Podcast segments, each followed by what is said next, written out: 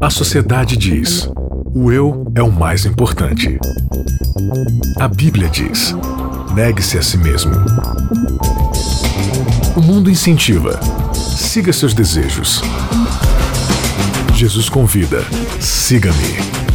A cultura diz: pense igual, seja igual, conforme-se. O cristianismo diz: não se conforme com os pensamentos deste século. Contra a cultura. O Evangelho clama pelo diferente. Começando mais um episódio do Contra a Cultura, o Evangelho clama pelo diferente. Quem vos fala, Bianca Oliveira. Eu nunca falo isso, mas hoje eu resolvi uh, começar o programa assim.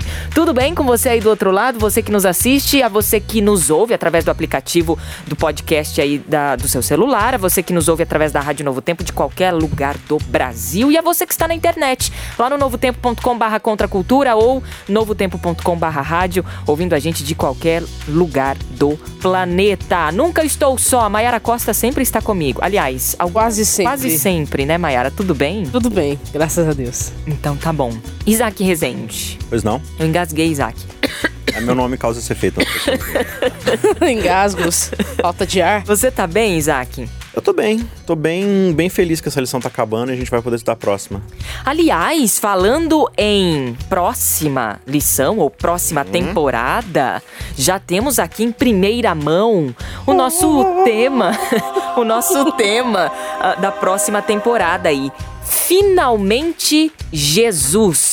O que, que a gente vai estudar nessa próxima temporada, Maiara Costa? Essa próxima temporada nós vamos ter a, a alegria, a honra e o privilégio de estudar profecia. E o desafio nós vamos analisar aí um pouquinho de escatologia, que é o estudo dos últimos eventos. Ah, tá, é o quê? Escatologia. Nossa.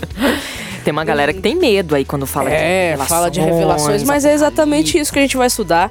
E o mais bacana é que a lição ela vai mostrar algumas coisas importantes, vou ficar dando spoilers, não tem, não tem graça, né? Mas em suma, nós vamos mas estudar a, gente, profecia. Mas, ô, oh, oh, Mayara, não sei se você sabe, hum. mas essa temporada inteira vai ser sobre dar spoiler, porque a gente vai falar do final da história. Pois é.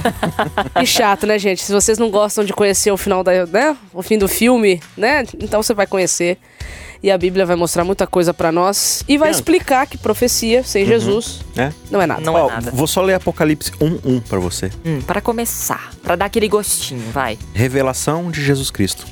Pronto. Isso é a profecia. Finalmente. Ponto final. Jesus. Pronto. Então, mais duas semanas aí a gente já entra nessa nova temporada. Tá show de bola. Show. Você tem que vir com a gente, tá? Mas antes aqui, vamos fechar com chave de ouro essa nossa, nossa temporada aqui de três episódios. Vamos. Hoje, a décima segunda lição, ou décimo segundo episódios. Antes de eu falar então o título, Isaac tem uma novidade. Isso, fala, Isaac. Haveremos live esse ano? Live! live! Live! Live! Teremos live pra contextualizar aí, aliás, contextualizar não, resumir tudo que estudamos aí ao longo de 13 semanas, é, a, a mordomia 360 graus. Você tem a data aí, Isaac Rezende? É, deixa eu ver na Bíblia aqui. É... Vou revelar a data aqui para você, ó. Hoje nós decidimos que vamos fazer a live no dia 23 de uh, março. Anota aí na sua agenda, 23 de março, às 20 horas, live do Contra a Cultura. Nós vamos anunciar aí nas redes sociais da Rádio Amém. Novo Tempo, nas nossas redes sociais pessoais.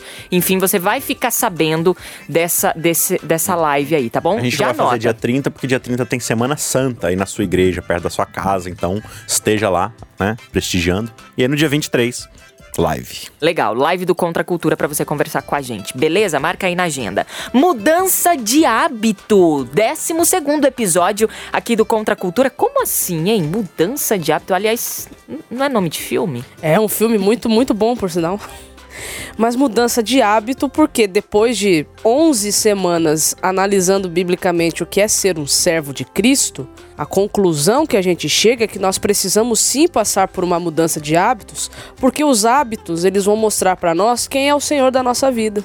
Então nós precisamos sim passar por uma mudança de hábito, porque como a Bíblia disse, a vontade de Deus é boa, só que o pecado entrou e por causa do pecado que habita em nós, a vontade de Deus para, para a nossa vida nem sempre é tão agradável. Infelizmente, então, não é natural de nós, não, não vem essa vontade de fazer coisas boas, né? Não é aquela coisa que, ah, é, não, eu sou assim mesmo, sou bonzinho, eu gosto É, de... o, o bem pra nós, ele só é bom se trouxer algum benefício junto. Se não vier nenhuma paga, a gente não tem o menor interesse nisso. Bom, o autor aqui da, da lição da Escola Sabatina, do nosso guia de estudo para essa nossa série, o título é Os Hábitos de um Mordomo. A gente já viu aí as características de um mordomo, né? A gente até falou do currículo vitae aqui, né? É, que são as atribuições de um mordomo. E hoje a gente vai falar sobre hábitos que nos ajudam aí no dia a dia. A a gente até falou sobre dicas de finanças, né? A gente, enfim, são esses pequenos hábitos que nos tornam mais verdadeiros nessa caminhada ah, de mordomia, né? E o nosso verso-chave aqui está em Salmo, ah, cento e Salmo 119, 9 a 11. De que maneira poderá o jovem guardar puro o seu caminho? Observando-o segundo a tua palavra. De todo o coração te busquei. Não me deixes fugir aos teus mandamentos. Guardo no coração as tuas palavras para não pecar contra ti. Então você vê que existe um caminho a ser, per- ser percorrido pelo, pelo servo de Cristo. Esse caminho é um caminho de pureza e essa pureza é apresentada na palavra de Deus. É, você bem relembrou a gente aí que a gente já passou pelas características de um mordomo, né? Que são quais? Fidelidade, Honestidade. honestidade, generosidade, prestatividade, conectividade, Produtividade. coletividade. E agora a gente vai ver como essas características que são dadas pelo Espírito Santo, né? Porque o ser humano por si só, ele não chega nessas coisas, como a Mayara bem falou, sempre vai ter ali uma motivação escusa, né? Um motivo interesseiro envolvido. Mas quando é o Espírito Santo que coloca dentro de nós, a gente pode chamar assim essas sementes, quais são os frutos que isso vai gerar? A fidelidade vai gerar o quê? Vai gerar a sua integridade em relação a quem Deus é, né? Isso vai afetar quem você é. Então é, é difícil você, você servir alguém a quem você não se relaciona. É, é muito complicado. Que tipo de visão você tem de um chefe com quem você não tem um relacionamento? Você não gosta dele, você não. Você serve por medo, você serve por causa do seu salário, por causa do que você vai receber no final do mês. Né? Então aqui a gente vai começar a ver agora a ideia do, do que, que essa integridade de servir a Deus vai causar em nós, para que a gente tenha esse efeito de fruto é, perante a humanidade. É sim. E antes de a gente entrar né, nessas questões, é, por exemplo, o hábito. Né? O que, que é um hábito? Né? Bianca, Isaac, Renatinho, tá aí atrás da tela, não tô te vendo. Oi, Renatinho. É Pronto. quando eu moro em algum lugar? Será que hábito é aquela roupa, né? Porque hábito na nossa língua também pode significar roupa, né? Roupa de sacerdote, né? Enfim. Mas hábito é, é a maneira é, usual de ser, fazer e sentir. Olha aí. Isso é um hábito. Repete de É novo. maneira usual de ser, fazer ou sentir. Ou seja, é quando eu estabeleço uma repetição daquilo que geralmente eu costumo fazer, sentir, falar. Então, Então é um costume, uma regra, um modo.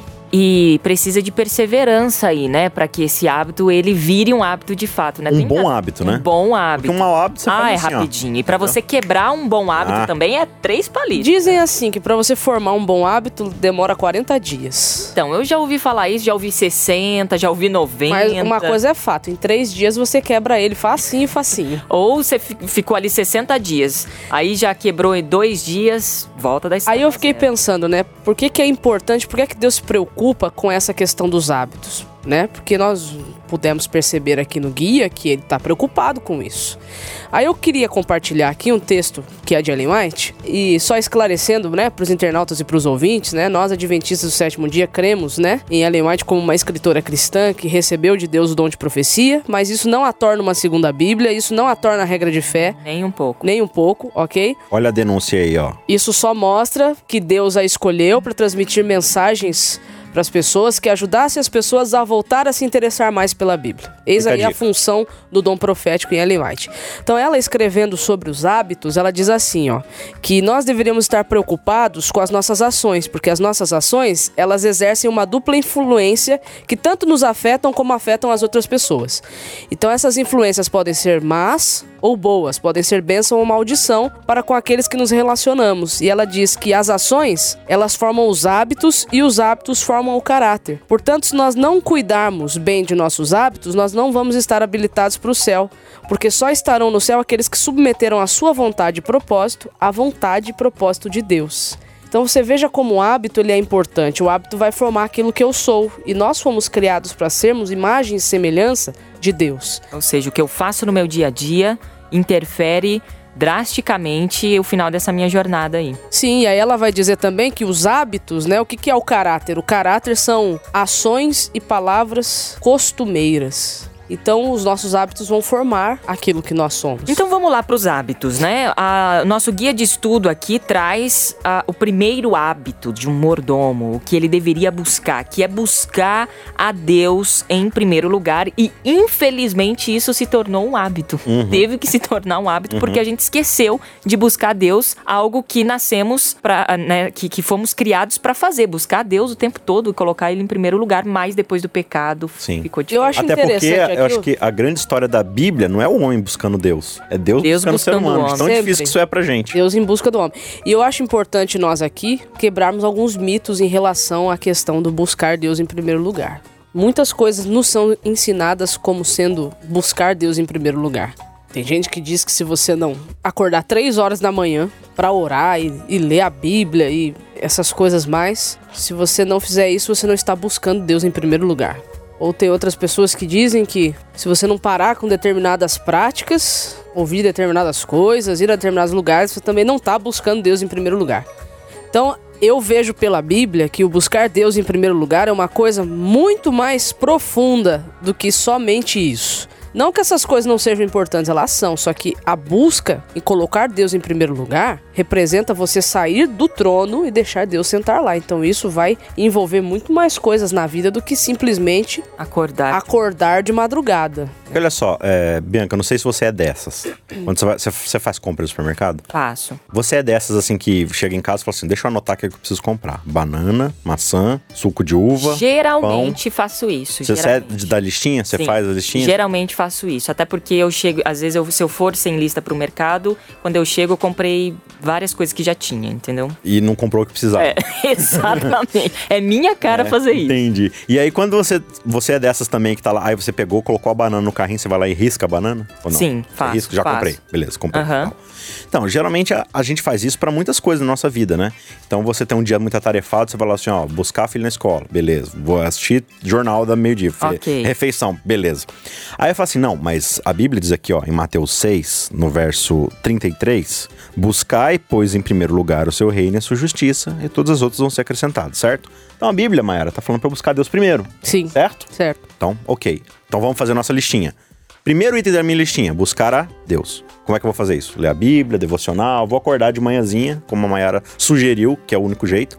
Vou acordar de manhãzinha para poder buscar a Deus. Ok. Depois, é, sei lá, café da manhã, depois trabalho, depois almoçar, e chegar em casa, ok. Aí eu acordo lá de manhãzinha, 5 da manhã, 4 da manhã, leio minha Bíblia, leio minha lição, buscar a Deus. Xizinho. Xizinho. Agora eu vou fazer as minhas coisas. É. Tipo, valeu, Deus, obrigada pelo momento. Entendeu?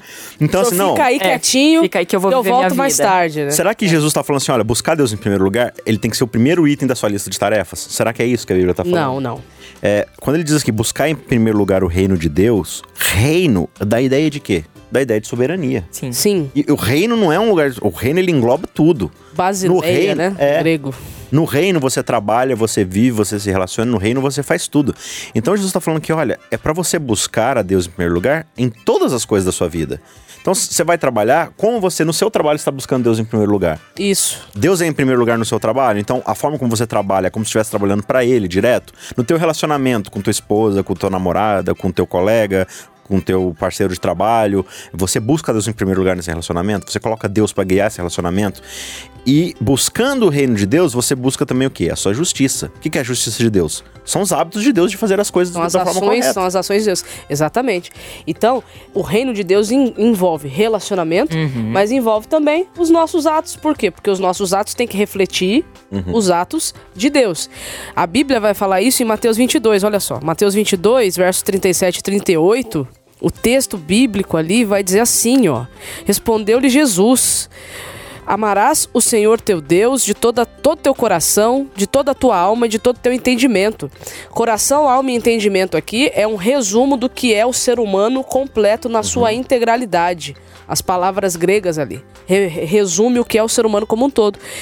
E o segundo, semelhante a este, amarás o próximo como a ti mesmo. Então, quando eu sei que eu estou buscando em primeiro lugar, buscando por Deus em primeiro lugar, quando eu consigo, né, amar as pessoas de forma semelhante a que Deus me ama. Então aí começam os desafios do dia, porque aquele devocional que você fez na tua casa, se ele não sair das páginas da Bíblia e não vier para a realidade, não adiantou de nada. Tem que praticar. Tem que praticar. Muito bem, eu acho que deu para entender de fato é, o que, que é buscar é, a Deus em, ou colocar Deus em primeiro lugar, né? Buscar a Deus em primeiro lugar, desmistificando aí e aí a gente vê que amplia uhum. muito mais a, a, questão. É muito mais profundo. Ideia, volta a ideia do 360, né? Exatamente, né? é amplia tudo. bem a ideia. E assim, a gente colocando isso na prática, aí vem um outro hábito muito interessante também que o nosso guia de estudo traz como aguardar o retorno de Jesus. Aí tem gente que fala fala, ah, mas é, é, isso é muito legal, Bianca. Inclusive, isso tá no nosso nome, né? Da, da, da, nossa instituição religiosa, que é Adventistas do Sétimo Dia. É isso mesmo. Esperamos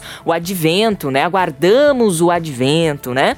Ah, só que tem gente que não coloca isso aqui, buscar a Deus em primeiro lugar, e aí também não entende de fato o que, que é aguardar o retorno de Jesus, porque daí ele ele faz a listinha lá como o Isaac colocou. Então ele senta uhum. e espera a volta de Jesus. Uhum. Esse é um extremo, né? Ou tem aquele outro extremo que, que a pessoa acha que. Por exemplo, fui à igreja. Que a, volta, a que a volta de Jesus, de Jesus depende um, dela Dei um acontecer. estudo bíblico. Ok, estou aguardando a volta de Jesus. Falei da volta de Jesus para alguém. Ok, já fiz alguma coisa aguardando a volta de Jesus. Né? Exatamente. Né? Então ela senta de fato e aguarda. Isso é um problema, porque anula o que a gente conversou aqui sobre buscar eh, o, o, a Deus em primeiro lugar. O Renatinho falou que eu gaguejo muito, eu gaguejo, né, Renatinho? Uhum. Depois você fica cortando esses, essas minhas gagueiras aí. Mas, quando você busca de fato o reino de Deus e as suas coisas, você aprende esperançar a volta de Jesus. Ou uhum. seja, você está caminhando, você está vivendo o reino, você está movimentando a coisa, você está Exatamente. sendo Jesus aqui, né? Porque o reino já foi inaugurado. Eu não sei quem é o doido que fica aguardando Jesus como se, se o ponto mais importante fosse só a vinda gloriosa dele no reino do céu. A vinda gloriosa dele no, no, nas nuvens do céu só vai ter efeito para quem já viveu uma vida com ele no reino aqui agora, que ele inaugurou quando ele veio. Lá na, no Antigo Testamento, existem duas palavras usadas para esperança, ou para esperar. Uma é yakal e a outra é kavar, com H no final. Kavar. Yakal significa simplesmente esperar. Então, quando diz lá que Noé e sua família estavam esperando a água baixar, eles estavam Yakal. É esse ato de esperar a coisa uhum. acontecer, beleza. Já Kav, cavar, ele se deriva da palavra Kav. Kav significa corda. O que, que tem a ver cavar com cave, com corda, esperança com corda? Quando você pega uma corda e estica ela, você vai produzir um ponto de tensão nela. Uhum. Ela vai ficar tensionada ao ponto de a qualquer momento ela pode arrebentar e tal. Então essa tensão que você cria na corda é chamada de cavar. Ou seja, esperança no Antigo Testamento é essa ansiedade insuportável de você estar tá ali o tempo todo, a qualquer momento pode acontecer, a qualquer momento pode acontecer, né? Então você tem Isaías lá, por exemplo, falando assim: olha, é, Deus escondeu sua face de mim, por isso eu vou cavar nele, eu vou esperar nele, eu vou esperar no Senhor. Quando a gente vai pro, pro Novo Testamento, a palavra grega lá que vai ser usada para esperança é eupis, ou é eupis, né? O que, que é eupis? É, Pedro vai falar, é, Paulo vai falar é, que Jesus inaugurou a eupis da glória de Deus, a esperança da glória de Deus. É, é a ideia de que Jesus está abrindo uma porta para que as pessoas possam passar por essa porta e estar na presença de Deus. Então, como a Mayara bem falou, Jesus já inaugurou essa esperança. Ele já abriu uma porta pela qual a gente pode entrar. Então eu não tenho que ficar esperando a volta de Jesus. Eu tenho que hoje abrir a porta e entrar na volta de Jesus. Agir, né? É, porque o, o que ele vem para fazer é simplesmente uma como é que eu falo? Uma consumação do reino de Deus, ou seja, para estabelecer de vez o que já foi inaugurado na sua vida, entendeu? Então, quando ele coloca lá diante de nós, olha, as bem-aventuranças, como é que é a pessoa que vive no reino de Deus? Ela é amável, ela é paciente, ela é pacificadora e tudo mais. Isso já é aquilo que a gente busca como hábito, porque a gente já está vivendo o reino de Deus. Quando Jesus volta, ele vem para extirpar o final do mal e concluir e estabelecer de vez. Então, se a gente não vive essa eupis, essa esperança já inaugurada, não tem por que a gente ficar esperando a volta de Jesus. Olha só, o buscar a Deus em primeiro lugar puxou o aguardar o retorno de Jesus e puxa uma outra coisa, usar o tempo com sabedoria. Uhum. Sim, porque o tempo também não é nosso. O tempo Deus nos deu emprestado Quando é que termina o empréstimo? Quando morre. Ou seja, tempo não é dinheiro nesse mundo capitalista e moderno, não. Tempo não é vida. Exatamente, tempo é vida. E a Bíblia diz que a gente tem que usar o tempo com sabedoria. Efésios, né, capítulo 5, lá vai dizer que nós temos que aprender a remir o tempo, porque os dias são maus. Então, aquilo que eu faço com o tempo demonstra para o universo quem está sendo o Deus dele. Se eu uso o tempo única e exclusivamente para saciar os meus desejos, os meus prazeres, a minha vontade, o Deus da minha vida continua sendo eu. Agora, se esse tempo é colocado à disposição de Deus para ele usar do jeito que ele quiser usar, então não é só o sábado, ok?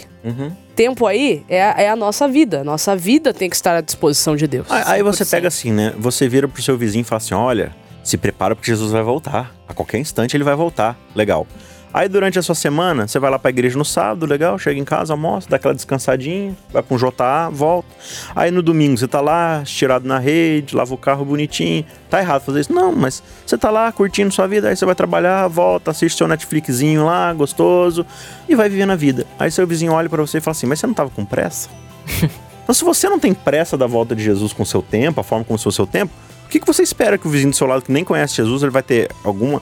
Nossa, ele, ele tava morrendo de pressa aí que o tal de Jesus ia voltar, mas tá tão de boa aí. Ah, tá cochilando ali. Nesse, nesse mundo caótico, né, absurdo que a gente vive, a gente perde muito tempo com muitas coisas banais, né, com muitas coisas assim totalmente supérfluas e que, e que roubam o nosso o, o- o valor aí do nosso tempo, né? Então acho que a, dica pra gente aqui, né, como amigos e tal, e você que tá participando dessa nossa conversa, é a gente começar a priorizar as coisas e, e listar as coisas que realmente são essenciais e importantes na nossa vida e caminharmos rumo a essas coisas, sabe? Redes sociais, por exemplo, sou uma pessoa que eu luto bastante com redes sociais. Acho a que gente cada um perde de nós tem um problema. Sim, sabe? Perde tempo com filmes, e, ou sei lá, ou com, com rede social, ou com outras atividades, né? E, e aí a lição traz uma outra coisa interessante. Que é o equilíbrio, que é a moderação. Moderação, entendeu? exatamente. O problema não Ah, mas eu não posso, coisas. Bianca, assistir um filmezinho, eu não posso ficar um tempinho no Facebook lá. Pode, você pode. A questão é que você precisa aprender a ter equilíbrio. Aí quando a gente de fato faz uma. uma né?